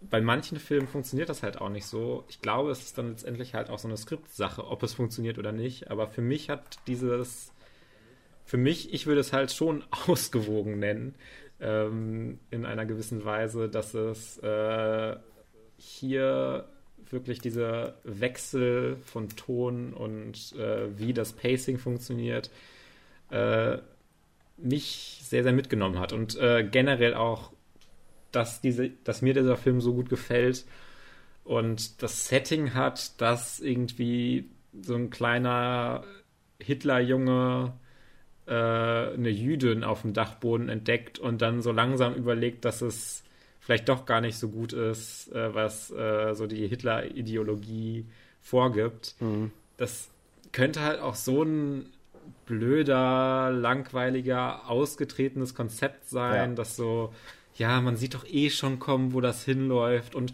man sieht es auch in gewisser Weise kommen. Da ist jetzt nicht das will, da würde ich dir durchaus zustimmen. Da ist jetzt nicht irgendwie dann nochmal so ein Kniff drin, wo man sagt, ah, da hatten sie jetzt nochmal eine Idee, wie sie diese Geschichte an sich nochmal so einen Twist geben, sondern es läuft schon sehr darauf hinaus, was man auch erwartet. Ähm, aber das ist alles so schön und gut umgesetzt mit so vielen Ideen in den Dialogen, ähm, dass ich dann doch sehr, sehr, sehr, sehr, äh, ja, diesen Film gerne mochte. Doch, ich habe ja auch äh, gesagt schon, ne? ich liebe den Film ja auch schon sehr. Ich mag den ja auch wirklich sehr, sehr gerne. Ähm, nur halt ist er nicht flawless. Das wollte ich nur noch mal einmal dadurch betonen. Ja. Ähm, letzter Satz, ich habe gar nicht über Taika Waititi als Adolf geredet, äh, was ja eigentlich auch so ein bisschen der Aufhänger des ganzen Films war, durch das Marketing und so. Ähm, ich fand ihn gut, aber äh, und er hätte auch nicht ohne ihn funktioniert, so gut, meiner Meinung nach aber ich finde, dass er dann doch im Plot tatsächlich wenig Relevanz hatte, was ich eigentlich sogar als positiv empfinden würde, weil der Film sich auch ohne so dieses Gimmick trägt. Ähm, deswegen habe ich den jetzt gar nicht angesprochen, weil es für mich einfach so flawless da rein integriert war und mir jetzt aber auch nicht irgendwie irgendwelche Szenen nochmal mehr gegeben hat, wo ich mir denke, wow, Taika Waititi als Adolf Hitler, oh mein Gott. Ähm, ja, er war ja. halt oft nochmal so ein Träger, um mehr Comedy gefühlt in den Film zu bringen. Genau. Und viele ja. komö komödiantische Elemente nochmal reinzubringen, ist oft ja. einfach für Witze ist er so ein bisschen da. Also er, spiel, er spielt halt Adolf Hitler als Gedankenkonstrukt von Jojo, aber genau äh, ist trotzdem sehr oft ziemlich, ziemlich lustig. Und ja. Taika Waititi kann halt auch solche Rollen einfach spielen. Ja, er kann halt auch einfach Hitler spielen. Taika Waititi ist toll. Äh, ja, ja. Ich bin okay. auch sehr gespannt. Also ich finde es ja auch schön, dass der mittlerweile diese ganzen wirklich riesigen Filmprojekte bekommt und die machen darf. Äh. Bald noch weil, Thor Love and Thunder, dann noch ein eigener Star Wars Film. Also es wird ja, echt genau. big. Speaking of that, ähm, gute Überleitung. So macht man eine Überleitung, Fabian. Ähm, ja, ich habe dir auch diese extra Vorlage gegeben, Felix. ähm, vorgestern Abend, am Donnerstag. Achso, wir nehmen das ja samstags auf und releasen das montags. Ja, ja. An einem gewissen Donnerstagabend ähm, gab es sowohl die Disney Plus Announcements, also der Investor Call, aber ich nenne es jetzt einfach mal Announcements, weil who cares for the investors? Das war eigentlich eine Präsentation für Fans. Ja. Ähm, und auch kurz danach mit sogar so ein bisschen Überschneidung, was auch ridiculous ist bei solchen Big Events, äh, die Games, äh, Game Awards, ähm, über die Fabian gleich auch noch ein bisschen mehr reden wird. Und ich werde die Disney Plus Section so ein bisschen übernehmen, ähm, dass wir beide in unseren Expertenbereichen bleiben. Ich habe nämlich keine Ahnung von Games und Fabian hat, naja, zumindest nicht so viel Interesse an den ganzen Announcements gezeigt, wie natürlich an den Game-Sachen, was ich ja auch durchaus nachvollziehen kann. Deswegen werden wir aus beiden Camps gleich so ein bisschen unsere, ja, wir haben uns, glaube ich, darauf geeinigt, so drei interessantesten Stories so ein bisschen mal anzusprechen, ähm, was wir da alles so erfahren haben, was wir dazu sagen. Und äh, wir können ja auch mal so ein bisschen versuchen, gegenseitig darauf Bezug zu nehmen. Vielleicht höre ich ja irgendwas, wo ich mir denke, oh, das als Game. Vielleicht werde ich ja doch noch zum Gamer. Äh, oder ich denke mir einfach nur so, WTF. So, äh, ja, das ist das, was wir jetzt genau machen werden. Fabian, möchtest du äh, anfangen? ja, vielleicht auch erstmal generell zu den Game Awards dieses Jahr. Äh, sie waren dieses Jahr, finde ich, im Verhältnis zu den vorherigen Jahren relativ meh, relativ egal. Also, ähm, die dauern halt auch immer ewig, wie das ja bei den Oscars, wenn man das vergleichen möchte, auch immer so ist. Und sie haben dann, müssen dann schon auch irgendwie coole Ankündigungen oder sowas haben, damit sie das tragen können, weil ansonsten war dieses Jahr halt einfach die Last of Us Part 2 Awards und dass ich Last of Us nicht, ich weiß jetzt gar nicht, wie viele, sieben Game Awards gegeben hätte oder sowas, das hat sich schon aus unserer Besprechung von dem Spiel ergeben. Ähm, aber das hat halt dann auch dazu geführt, dass die Awards an sich, die vergeben wurden, auch nochmal langweiliger waren, weil man sich dachte, ja, es geht ja eh an Last of Us jetzt. ähm, bei den meisten Kategorien. Äh, ein paar Kategorien hat es auch definitiv verdient, das würde ich auf jeden Fall auch sehen. Ähm, ist auch okay. Äh, und dann waren die Ankündigungen halt auch zu ganz großen Teilen so mittelspannend. Es gab da ein paar Highlights, ein paar Lowlights aber auch. ähm, sie hatten ja zum Beispiel letztes Jahr, hatten sie richtig große Sachen, dass sie irgendwie die äh, Xbox Series X da das erste Mal von Microsoft gezeigt haben, einfach und äh, das dazu genutzt wurde. Das war schon teilweise ein bisschen größer oder auch so krasse Momente. Ist ja natürlich jetzt mit den Corona-Zeiten auch nochmal ein bisschen schwieriger, aber dass einfach hier der, oh Gott, bevor ich die falschen Namen sage, der Sony, Microsoft, äh, beziehungsweise äh, PlayStation, Xbox und äh, Nintendo-Chef, wobei ich glaube, es war sogar Reggie, äh, dass die einfach zusammen auf der Bühne stehen und sagen, hey, yeah, wir sind hier für die Game Awards zusammen, um das zu feiern, was halt als Gamer denkt man sich, what, mein Kopf explodiert gerade, dass die auf einer Bühne zu dritt nebeneinander stehen. ähm, weil da einfach von den Fanbases und sowas einfach sehr groß immer noch Rivalität entsteht und mhm. die Studios das ja auch so ein bisschen nutzen, dass es diese Console Wars gibt und diese elitären Fans, die ihre, ihr Produkt, das sie kaufen, wofür sie das ganze Geld ausgeben, natürlich muss ihre Kaufentscheidung ja auch gerechtfertigt sein, dass sie da jetzt für 500 Tacken für so eine Konsole aufs, auf, äh, ja, ausgeben. Und äh, dann muss es natürlich auch die beste Konsole sein, die es gibt. Und alles andere ist scheiße. Und diese Radikalisierung findet halt jede Konsolengeneration wieder statt. Und es nervt mich jedes Mal. Aber, naja, äh, so ne, es, war, es war ein bisschen langweilig teilweise, auch wenn ein paar kleinere, schöne Projekte dabei waren. Ja.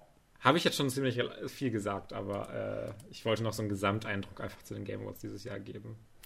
Ich kann ja vielleicht auch mal einen Gesamteindruck schon mal vorweggeben zu den Investor Call ähm, oder der. Präsentation. Also ich habe die nicht live geschaut, ich habe mir hinterher dann Ausschnitte dieser Announcements dann nochmal einmal angeschaut und äh, alles in allem WTF, wie viele wurde bitte announced? Also es ist, es ist ja es ist ja eigentlich alles announced worden, also und mehr.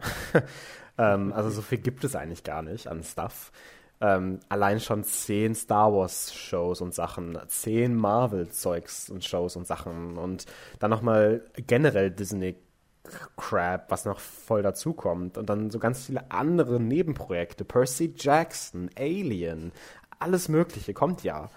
Und mhm. ähm, äh, es ist schon hart. Also ich habe nicht alles auf dem Schirm, was announced wurde. Und das heißt schon was, weil ich mich mit sowas normalerweise eigentlich wohl beschäftige. Und das war so fucking viel. Da hatte ich gar keine Zeit zu, mir das alles so immaculately irgendwie nochmal einmal anzuschauen. Also es ist wirklich crazy. Also they delivered. You gotta give them that. Also ob du das jetzt magst oder nicht, was da announced wird als Fan oder als Nicht-Fan, they definitely delivered.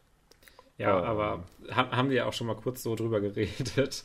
Bei mir ist das halt immer eher so ein überforderndes Gefühl, wenn die sagen, wir haben jetzt hier zehn Star Wars und zehn Marvel-Shows. Äh, da ist es schon wieder, braucht es wieder für mich ein bisschen Arbeit, um zu gucken, was davon ist jetzt auch wirklich interessant, was sollte man gucken und was hat jetzt eher so nicht so viel Relevanz, was kann man vielleicht auch skippen eher. Mhm. Da muss ich mich schon wieder mit auseinandersetzen und mich so da reindenken, dass ich mir gesagt habe, nee, du guckst nicht mal einen Trailer für einen dieser Shows, ist mir jetzt egal.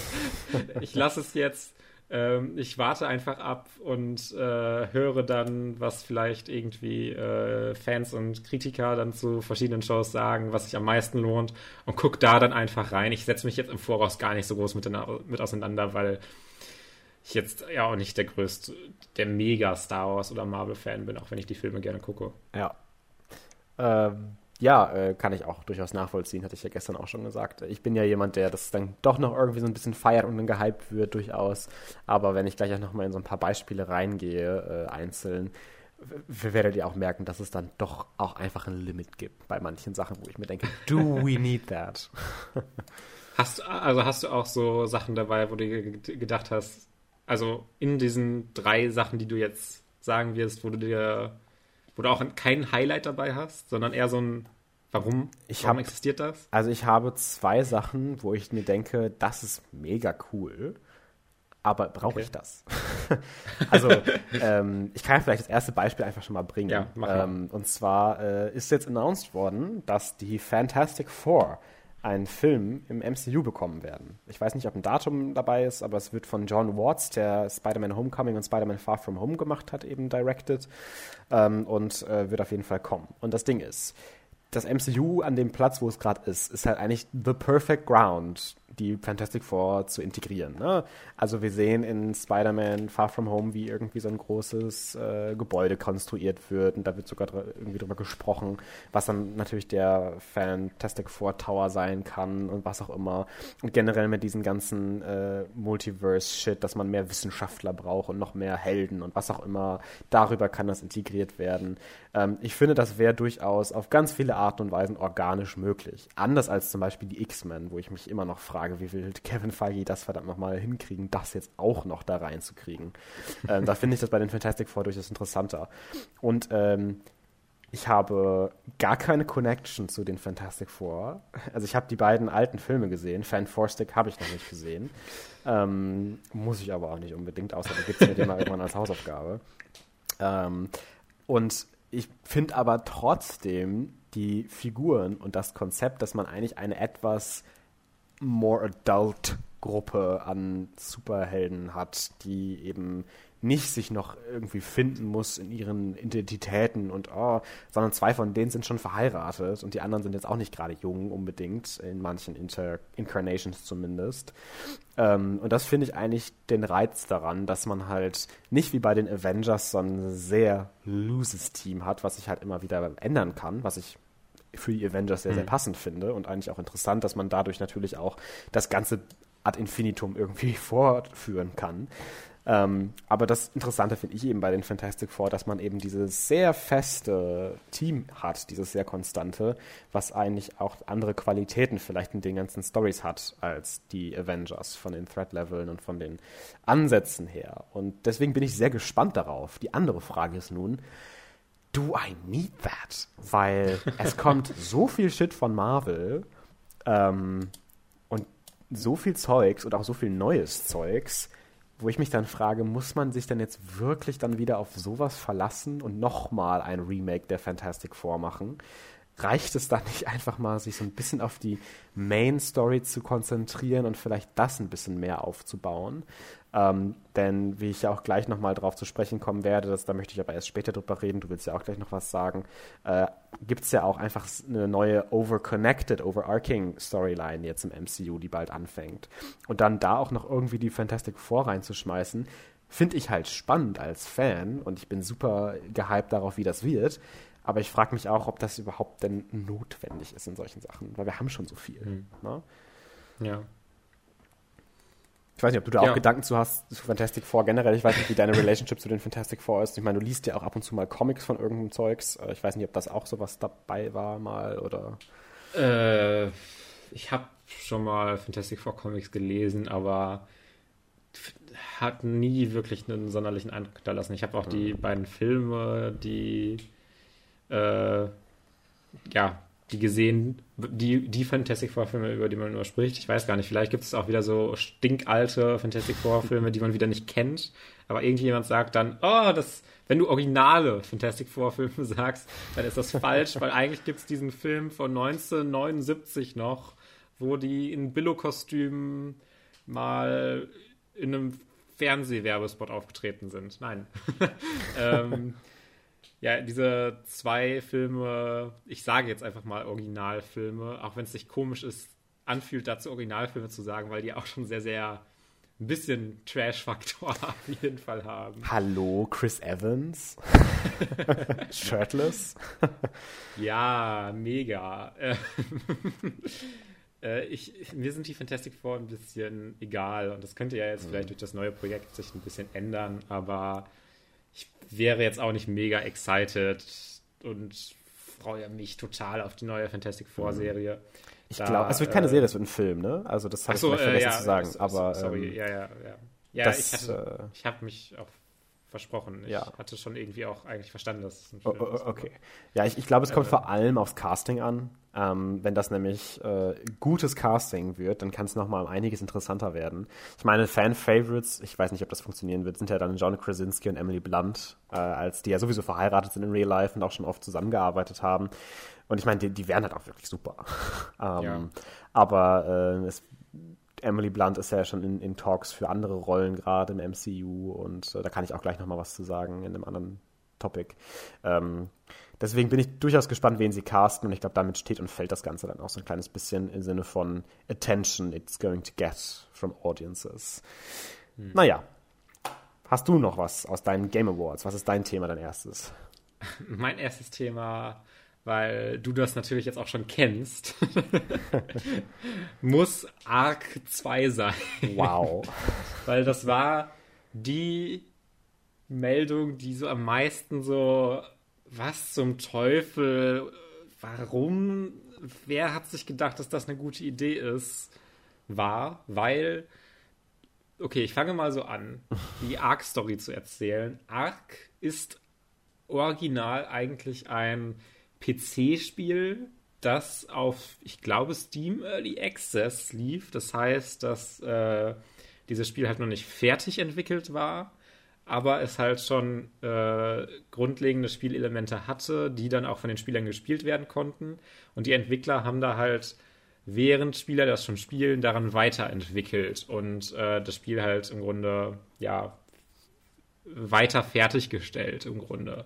Äh, und der Vorteil davon ist ja dann auch, dass die Entwickler zum Beispiel auf Fan-Feedback hören können. Und was die gerne hätten in diesem Spiel, können sie dann halt dann noch irgendwie reinbauen. Oder was die größten Probleme sind, können sie relativ schnell dann noch reinbauen.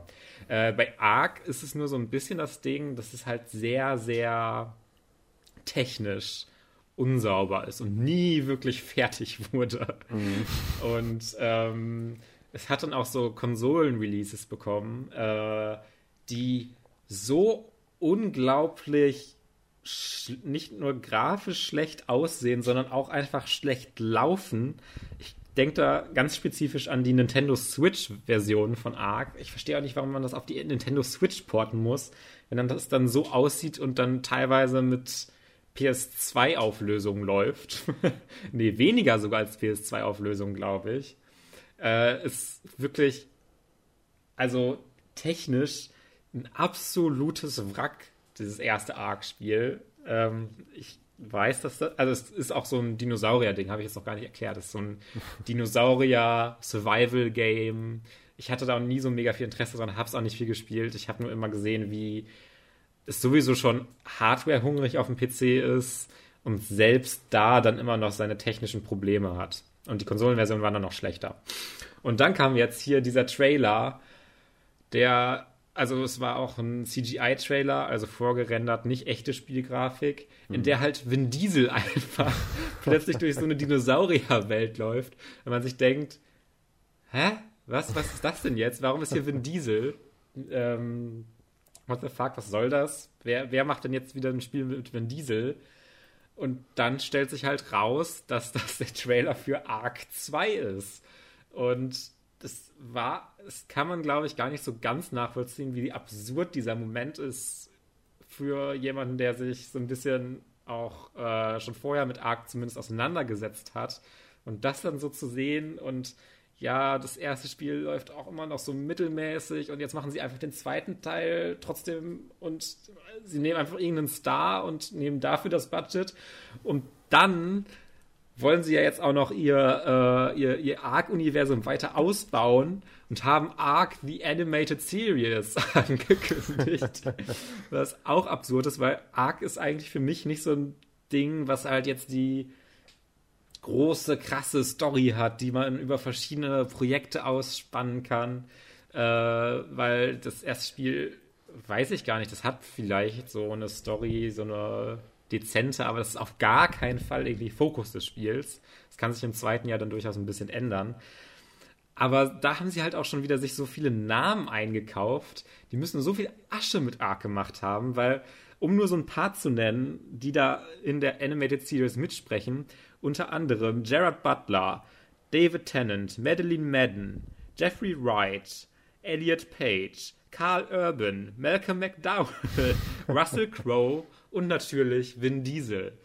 Und das waren nur so ein paar von den großen Namen. Und es ist einfach so absurd, dass sich dieses Studio diese ganzen Namen leistet und jetzt dieses Universum erschaffen will. Und ich glaube auch, dass beides nicht, nicht, nicht sehr gut wird. sollte man natürlich vorher nicht so beurteilen, aber ich bin davon überzeugt, dass das beides sehr, sehr mittelprächtige Produkte werden. Ähm, vielleicht liege ich falsch, hoffentlich liege ich falsch. Ist ja eigentlich immer schön, wenn das dann einen doch überraschen kann, aber mhm. ich habe da nicht sehr viel Glauben dran und bin eher so ja, gucke da auf jeden Fall gespannt drauf, weil das könnte ein paar lustige Artikel auf jeden Fall noch ergeben.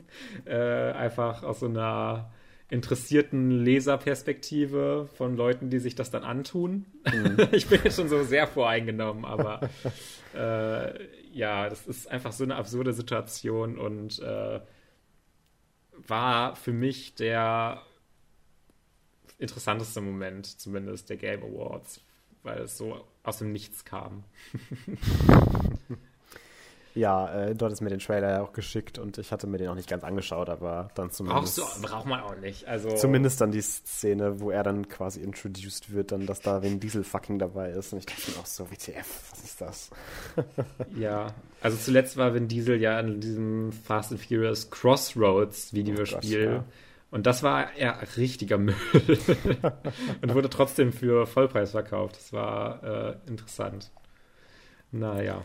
Was ist, hast du denn noch so für ein Thema aus der äh, Disney äh, ja. wie wird es nochmal genannt? Disney Plus in, äh, in, Investor Call heißt es. Ja, das ist, das, das, ist so wie äh, die ganzen Shows von PlayStation und Xbox und so, äh, die werden ja auch immer noch gerne ja. Pressekonferenzen genannt.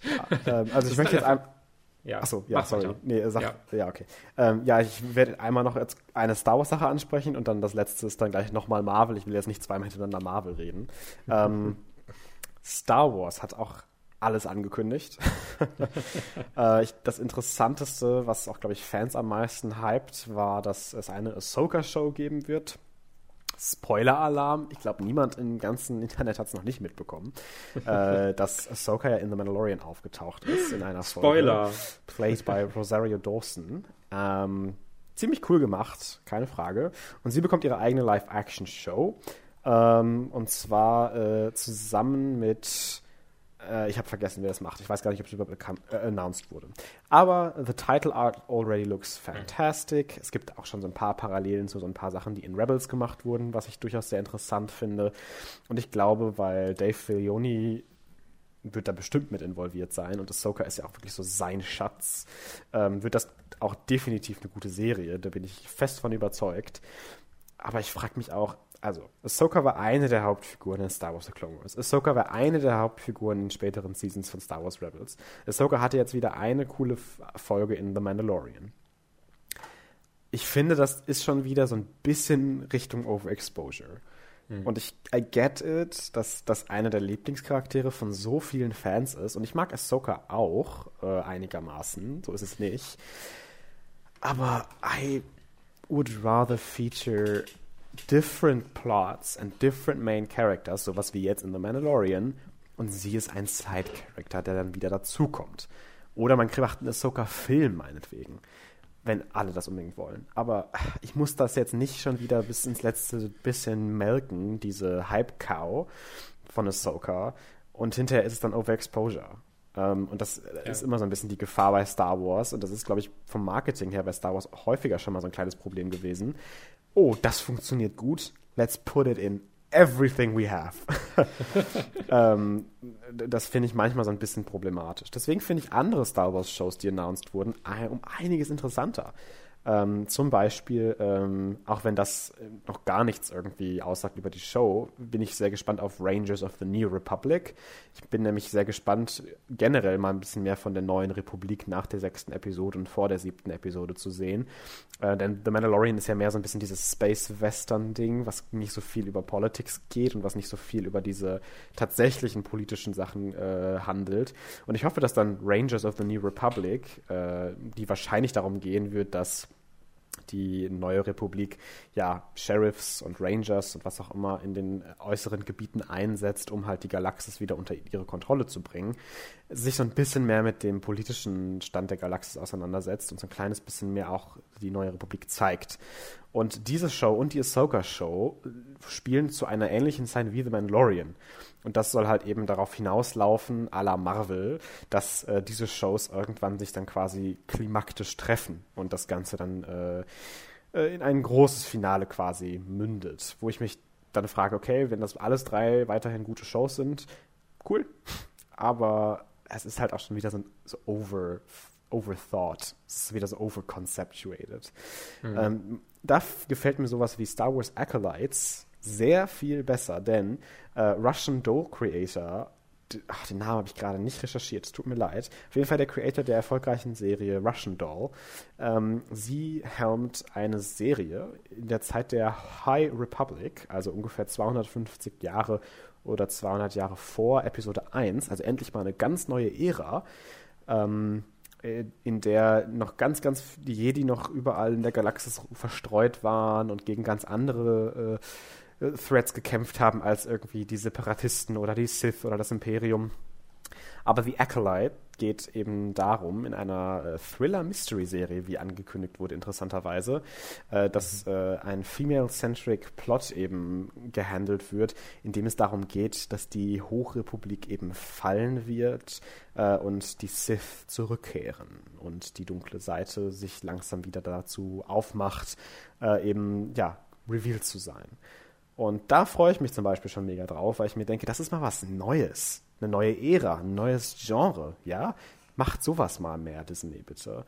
Denn die anderen Sachen von Star Wars, auch wenn ich dann das natürlich alles gucken werde und das natürlich auch alles bestimmt gut finde, ist halt immer so äh, expected. Oh, eine Ahsoka-Show, wow, wie cool. But who are you kidding? I kind of knew this. um, ähm, und deswegen freue ich mich über diese Announcements, die man vorher noch nicht so mitbekommen hat, dass das existieren wird. Uh, umso mehr. Ja. Ja, das kann ich sehr nachvollziehen. Und ja, ich bin dann auch mal gespannt, was, ob, ob ich, wie ich irgendwelche Star Wars Shows dann noch gucken werde. Mhm. Das ist alles äh, overwhelming. Aber, das auf jeden Fall. Noch hält es ja am Grenzen. Ja Vielleicht hätten sie das nicht alles auf einmal ankündigen sollen. Ja, man, man, manche sind vielleicht abgeschreckt. Aber ich meine, das sind ja dann auch wirklich äh, Zeiträume von insgesamt fünf Jahren oder mehr, in denen ja, sowas stimmt, dann released ja. werden soll. Ne? Gerade, gerade das, äh, wobei die Filmindustrie ist ja auch ein bisschen anders als äh, irgendwie Videospiele oder sowas. Die ist da ja ein bisschen transparenter, wenn es um solche Projekte ja. geht. Wobei, man muss ja auch sagen, Disney arbeitet ja doch schon schnell, ne? weil die nächste Staffel von The Mandalorian soll auch schon wieder nächstes Jahr im äh, Winter rauskommen. Und die andere ja, ist nicht mehr zu Ende, ne? Generell so diese äh, jährlichen TV-Shows rauszubringen, das muss einfach so ein harter Grind sein für mhm. das ganze Produktionsteam. Das ist halt ja. crazy. Ja. Was ist dein nächstes Topic? Äh, mein nächstes Thema ist ein sehr kleines Spiel, über das wir jetzt auch gar nicht so viel wissen, aber das äh, sehr mein Interesse geweckt hat, weil dieser Trailer super schön war. Und zwar war es ein Spiel, ich mag den Titel nicht so gerne, weil es heißt einfach nur Season. Mhm. Einfach nur Season.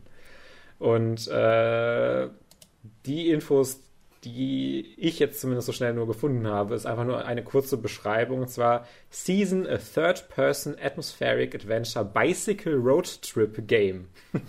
Through the eyes of a young woman from a secluded community, explore the world for the first time. Collect artifacts and memories before a mysterious cataclysm washes away the world. Und ähm, dieses Spiel hat vor allem mein Interesse geweckt, weil es A einen wunder, wunderschönen Grafikstil hat. Es ist alles äh, so etwas comicartig, ist aber wirklich sehr, sehr schön anzusehen und äh, sieht dann halt auch noch super, super atmosphärisch aus in diesen Gameplay-Shots, die man sieht. Äh, es zieht mich irgendwie so direkt rein, dieser offenen Welten, also diese weiten Areale und äh, wie dieser ganze Grafikstil das dann aufnimmt und mit der Musik, die auch in dem Trailer unterlegt war, äh, bin ich sehr, sehr, sehr, sehr gespannt auf dieses Spiel und sieht sehr, sehr interessant für mich aus und macht es dann nur noch interessanter, dann diese, äh, diese äh, ja, dieses Setup zu sehen, dass es ja dann doch auch darum geht, dass diese, dieser diese Apokalypse im Grunde äh, bevorsteht, dass die washes away the world. Ich meine, das hört sich schon sehr, sehr definitiv an. Und dass man dann halt im Grunde auf die Reise geht, um halt diese Welt nochmal zu erleben und äh, zu erforschen und sich dann so atmosphärisch darauf einlässt. Es könnte ein sehr interessantes Ding werden. Bin ich sehr gespannt drauf. Sieht sehr cool aus. Cool. Ja. Nice. Auch von Scavengers Studio. Die haben vorher also von dem, was ich zumindest gefunden habe, nur äh, Darwin, Darwin, Darwin Project gemacht. Oh Gott, ich bin immer. ähm, und ich glaube, das ist ganz okay. Ist ganz gut. Kann man machen. Aber es ist halt ein Free-to-Play Multiplayer Online Battle Royale Game. Deswegen interessiert mich das nicht wirklich. Aber hier äh, bin ich mal sehr gespannt, wie das hier so wird. Und äh, ich finde, man muss sich auch mal ein bisschen darauf einlassen, sich nicht nur auf die bekannten Studios, die man schon immer kennt und die großen Gaming Directors, die man kennt, irgendwie äh, einzulassen, sondern auch diese kleinen Projekte mit vielleicht auch etwas unerfahreneren Teams. Ich weiß natürlich jetzt nicht, wer hinter den Kulissen daran arbeitet, aber äh, den muss man immer mal wieder eine Chance geben, weil da kommen ja auch immer mal wieder absolute Perlen bei raus. Ja. Ja, nee, definitiv. Also ich werde es wohl nicht tun, weil ich sowieso nichts spiele. Aber äh, ja, hört, hört darauf, darauf bitte, Gaming Community. ähm, mein letztes Thema, ich versuche es nicht ganz so ausführlich zu besprechen, weil wir doch recht lange jetzt schon reden, ähm, äh, ist, dass äh, bald WandaVision rauskommt äh, die Serie, in der äh, Wanda sich ihre eigene Realität erschafft, in der Vision noch am Leben ist, der ja gestorben ist in äh, Infinity War und auch nicht zurückgebracht wurde als einer von wenigen Figuren in Endgame. ähm, und äh, dort halt mit ihm zusammen äh, durch ganz viele crazy Sitcom-Situationen eben äh, überlebt. Das heißt, die fangen an in, weiß ich nicht, den, den 50ern oder so, 60ern mit diesen Dick Van Dyke Show-artigen Black and White noch äh, Sitcom-Tropes, die dann halt eben durchgespielt werden von denen. Und das geht dann hinüber in die 70er, 80er, bis hin tatsächlich in die Modern Family und The Office-Ära mit äh, Blick in die Kamera und keine Love-Tracks mehr, ähm, in der halt diese beiden Figuren, Wanda und Vision, eben ihr Leben imaginieren oder beziehungsweise Wanda für alle das quasi imaginiert. Äh, sie werden auch Kinder kriegen, das ist auch im Trailer schon irgendwie gezeigt. Diese Kinder sind, wenn man die Comics kennt, auch definitiv relevant. Beide Teil der Young Avengers, Wiccan und Speed. Äh, einer von den beiden, ich glaube, Wiccan ist ja in einer der, glaube ich, most famous gay Comic Relationships mit Hulkling zusammen äh, wo auch ge gefragt wird, ob das dann vielleicht auch irgendwie übernommen wird, bald in anderen Projekten. Und äh, ich bin sehr gehypt auf WandaVision, weil die Trailer und das ganze Konzept eben mal nicht nach, oh, this is typical Marvel Stuff aussieht, sondern so ein bisschen mhm. Konzept dahinter hat. Und tatsächlich auch mit diesen, ja, total äh, anderen Sitcoms, die dann halt eben dargestellt werden, auch ganz andere Arten von Filming dabei hat. Also ich glaube, die erst eine, eine Folge wurde, glaube ich, komplett auf einer Sound, Soundstage gedreht mit Live-Publikum und mhm. Live-Love-Tracks. Was ich auch irgendwie ziemlich interessant finde. Gerade bei so Hollywood-Stars, die so eine Serie drehen, dass dann sowas dann irgendwie noch gemacht wird in Marvel. Bin ich definitiv hyped und interessiert, wie das Ganze ausgeht. Aber worüber ich, worauf ich hinaus will, es wurde jetzt auch angekündigt, dass dieser Film mit Spider-Man 3 und mit Doctor Strange Multiverse of Madness zusammenhängt, äh, diese Serie. Denn am Ende der Serie soll, das ist jetzt Spekulation slash Rumors, äh, Wanda eben verrückt werden, äh, die Realität, die sie erschaffen hat, explodieren lassen und damit ein Loch in das Multiverse äh, reißen äh, und dann für Spider-Man 3 und für Multiverse of Madness mehr oder weniger Antagonistin sein, äh, die es halt droht, äh, das ganze Universum zu zerreißen mit ihrer Power. Deswegen sind in Spider-Man 3 auch irgendwie alle Figuren zurück.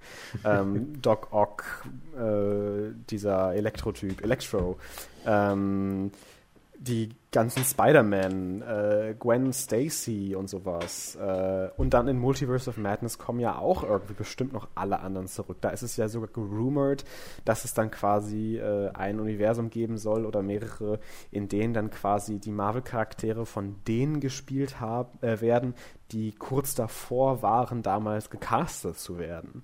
Also, mhm. dass dann quasi äh, Iron Man von Tom Cruise gespielt wird oder dass dann äh, Black Widow von ähm, äh, der Frau von John Krasinski gespielt wird, Emily Blunt. Ähm, das finde ich einfach sehr interessant, dass man halt da äh, obviously einfach fucking Fanservice The Movie macht, zweimal hintereinander.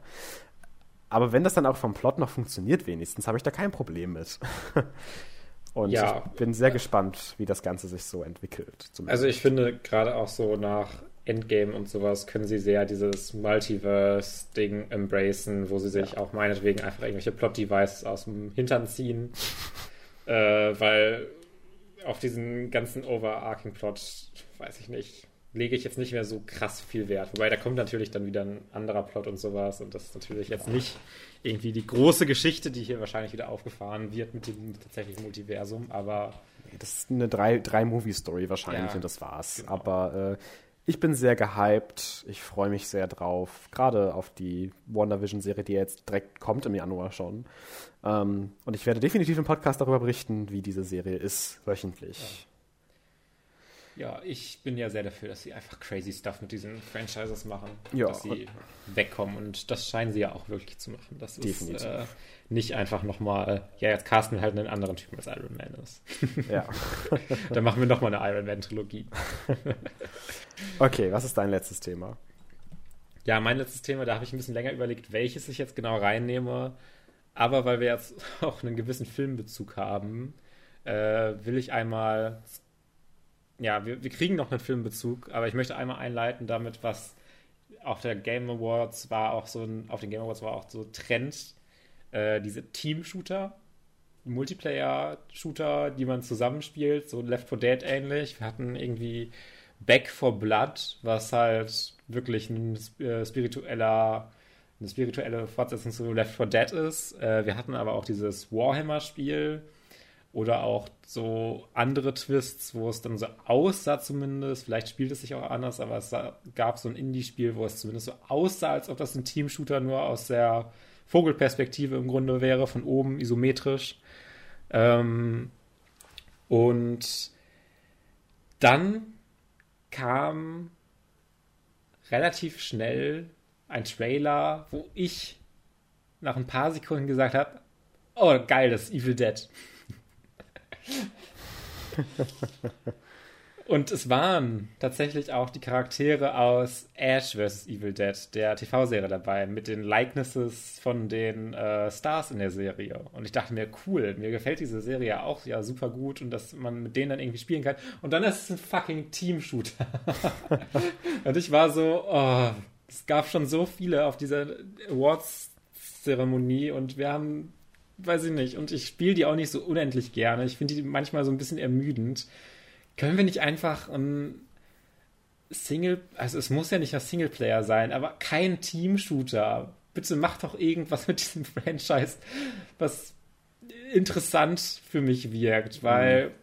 auch schon, äh, als ich da live diesen Back for Blood Trailer gesehen habe, dachte ich mir auch so, ja, sie machen halt jetzt nochmal Left 4 Dead. Es ist halt einfach wieder Zombies abballern und das ist es halt so ein bisschen. Da tue ich dem Spiel wahrscheinlich jetzt total unrecht und die ganzen Left 4 Dead-Fans sagen, oh, das ist doch mehr, diese ganzen Spielmechaniken, die hier ineinander greifen. Aber es sieht halt vom Gameplay immer so aus, Zombies kaputt ballern und mehr sind diese Spiele nicht. Mhm. Und sowas, man könnte halt so viel mehr mit Evil Dead machen, mit diesem Camp, auch mit dieser Campiness und äh, da ein sehr, sehr witziges Spiel, das ich nicht zu ernst nehme. Am liebsten wäre mir natürlich irgendwie so ein Singleplayer-Horror-Ding, aber mhm. so ein Resident Evil-like vielleicht sogar, das sich ein bisschen an den moderneren Resident Evils orientiert, fände ich auch durchaus interessant. Äh, und man hat auch schon irgendwie, ich meine auch so äh, Einflüsse dann aus ähm, Army of Darkness gesehen, wo dann auch äh, diese Aspekte und diese äh, Ritter-Sachen irgendwie dann kurz vorkamen. Also es scheint so ein großer Mashup zu sein. Aber ja, warum macht ihr. Boah, ich mag Evil Dead doch so gerne und dann ist es ausgerechnet ein Team-Shooter, das Spiel, was wir bekommen als Evil Dead-Fans. Und da bin ich ein bisschen also ja, wenn die Entwickler da halt Bock drauf hatten, ist ja cool und so. Und wenn vielleicht findet es ja auch seine Playerbase und Leute sind da sehr zufrieden mit, aber ist halt nicht so für mich leider, obwohl ich Evil Dead so liebe. Und das hat mich einfach ein bisschen enttäuscht. Ja, weil ich, weil ich erst so gehypt war, dass es ein Evil Dead Spiel ist und dann kam dieser Twist, wo man gesehen hat, oh, es ist ein Team-Shooter. Naja, das war's aber auch dann. Es ist schon ein bisschen schade, glaube ich, äh, wenn ich mich da so rein versetze. Aber äh, tja. Ja, so ist es halt manchmal. So ist es halt manchmal. Ähm, ja, aber wir, wir, laufen schon echt mega lange. Ja, ich, äh, vielleicht haben wir noch eine kurzes, kurze Zeit für irgendwie ein Thema in einer offenen Runde. Letzte ja, Woche hast du, du mal das Thema an, worüber wir reden wollen. Ja, genau. Letzte Woche hattest du ja auch und ich hatte nichts. Deswegen fange ich dieses Mal einfach an. Kann gucken, ob wir danach noch kurz Zeit haben für was, was du hast. Ich habe endlich Come to Daddy geschaut. Come to Daddy. Äh, ein Film mit Elijah Wood und immer so Schauspielern. Und boy, I really liked it. Ähm, Echt? Ja, also es ist halt so fucked up und so komisch und so crazy und ich weiß auch nicht, ob ich den tatsächlich einfach mag, mag oder ob es einfach sehr, sehr viel Ironie bei ist. Aber Elijah Wood acted hier sehr, sehr gut. Äh, ich fand die, äh, das Directing gar nicht mal so scheiße. Und ich mhm. fand auch die Dialoge ganz interessant zwischendrin. Ich finde, er zieht sich ein bisschen äh, ja. und hat auch ein paar Momente, wo ich mir denke, ja, okay, I get it, you are violent, please stop. Das ist mir dann schon ein bisschen zu viel gewesen. Ja. Ähm, aber ich mochte das Ende, das fand ich so ein bisschen cute, wo sie dann nebeneinander sich ja, kaddeln genau. und dann irgendwie die Hand noch berühren. Beide irgendwie dann sterben wahrscheinlich. Ähm, und alles in allem, Alter, ähm, ich habe ja mit ein bisschen was gerechnet, so von wegen Come to Daddy, dass der so ein bisschen crazy wird. Aber das war jetzt auch nicht unbedingt das, was ich als allererstes äh, erwartet hatte. ähm, I liked it. I really did. Und äh, es ist halt einfach so fucked up, aber it, it knows it is. Und das macht es dann nochmal ein bisschen besser. ja, ich hätte halt echt erwartet, dass du den so leidenschaftlich nicht magst.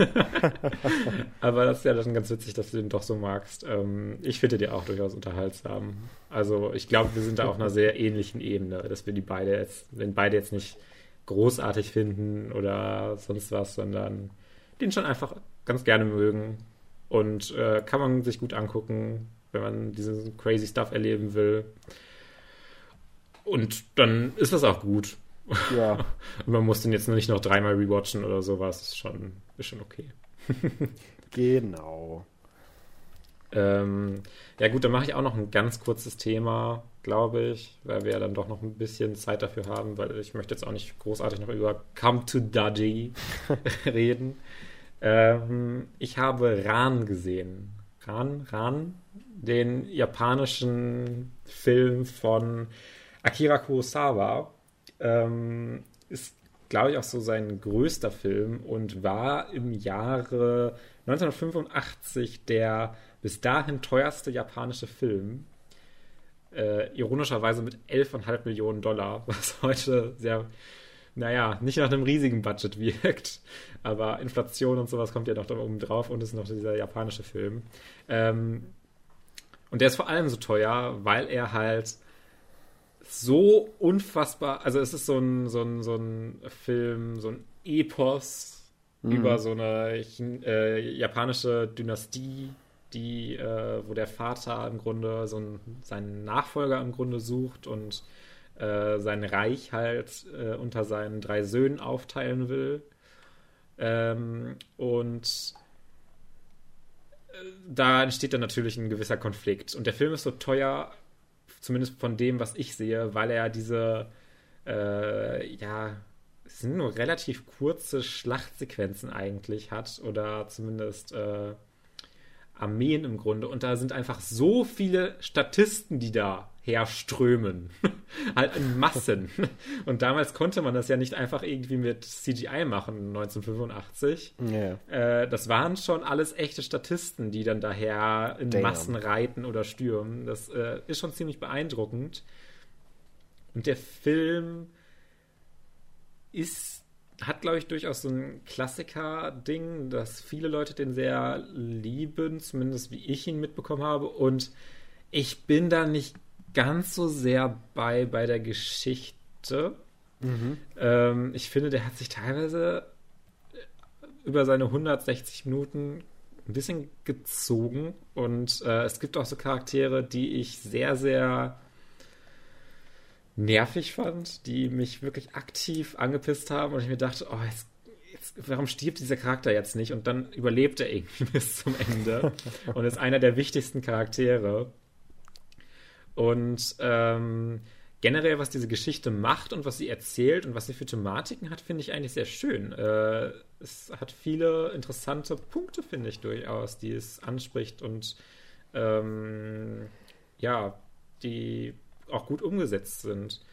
Aber generell hat da dann doch irgendwie was gefehlt und manchmal war es dann auch einfach nicht so super spannend und ich war nicht die ganze Zeit so super interessiert, wo erst diese Dialoge hinführen. Und es gibt auch so Szenen, wo man die ganze Zeit wartet auf einen Moment, dass etwas passiert und dann dauert das aber halt erst noch mal eine halbe Stunde, wo dann eher weniger passiert. Und dann ist es mal überraschend, dass ein Charakter, von dem man es dann gar nicht mehr erwartet hätte, dann vielleicht doch noch ein bisschen mehr Charakterentwicklung und generell Charakter bekommt, als man es erwartet hätte. Mhm. Aber ich hätte dann lieber gesehen, dass der Film vielleicht mal ein bisschen schneller vorankommt und sich mal schneller erzählt. Und ähm, ja, es hat mir schon, glaube ich, ganz gut gefallen, weil ich ja schon diese narrativen Stärken auch angesprochen habe. Aber es ist auch wieder so ein ich habe den tatsächlich auch mit deutscher Synchro geguckt, daran könnte es auch liegen. Mhm. Aber diese, dieses Skript und die Dialoge, das wäre halt, um es vorsichtig zu sagen, so würde man es heute, glaube ich, eher nicht mehr schreiben. es wirkte teilweise schon etwas, ja, etwas aufgesetzt, etwas billig, obwohl dieser Film so teuer war. Ähm, hm. Und äh, diese, wie sie dann wirklich äh, so einen Palast wirklich abbrennen, weil sie den und sie den ja vorher dann halt äh, gebaut haben mussten und sowas. Das ist halt beeindruckend und krass und so.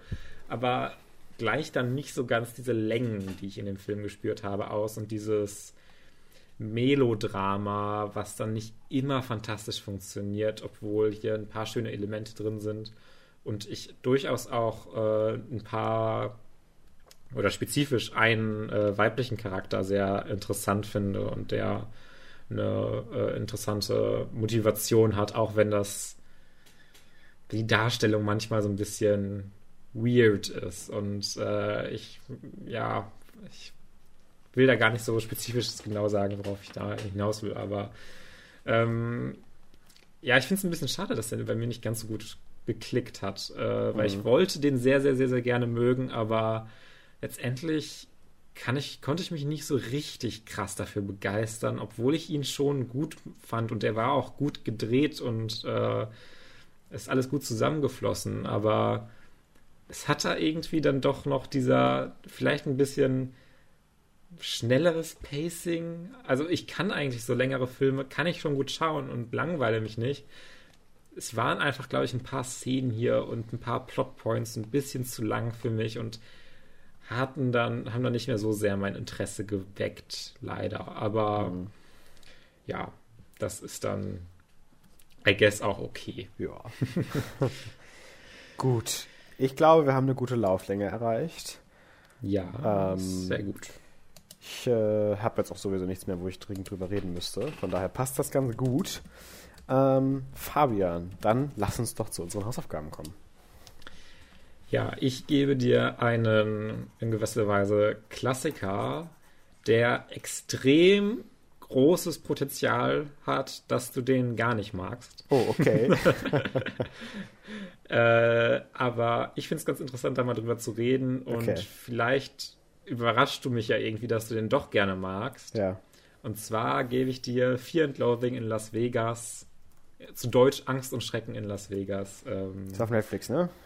Ist auf Netflix, genau. ja. Den gibt's, den gibt's auch auf Amazon Prime, aber schau ihn auf Netflix, da ist er ja auch auf Englisch. Ja, das, äh, ja, auf jeden Fall dann. ja. ja. gut zu wissen. Äh, Dankeschön. Ähm, das äh, freut mich sogar mal ein bisschen, den wollte ich sowieso noch mal geschaut haben. Aber ich bin mal wirklich gespannt, wie ich den dann tatsächlich finde am Ende. Ähm, ja. Dir gebe ich ohne eine große Ankündigung Spaceballs. ja, da freue ich mich ähm, auch sehr drüber. Das wird ein schöner Kontrast nächste Woche.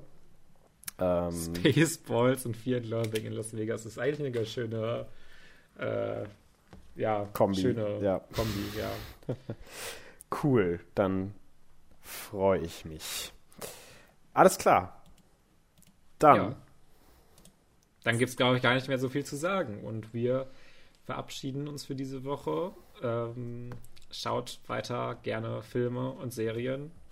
Ähm, schreibt Felix Feedback auf Instagram. Aber sowas von.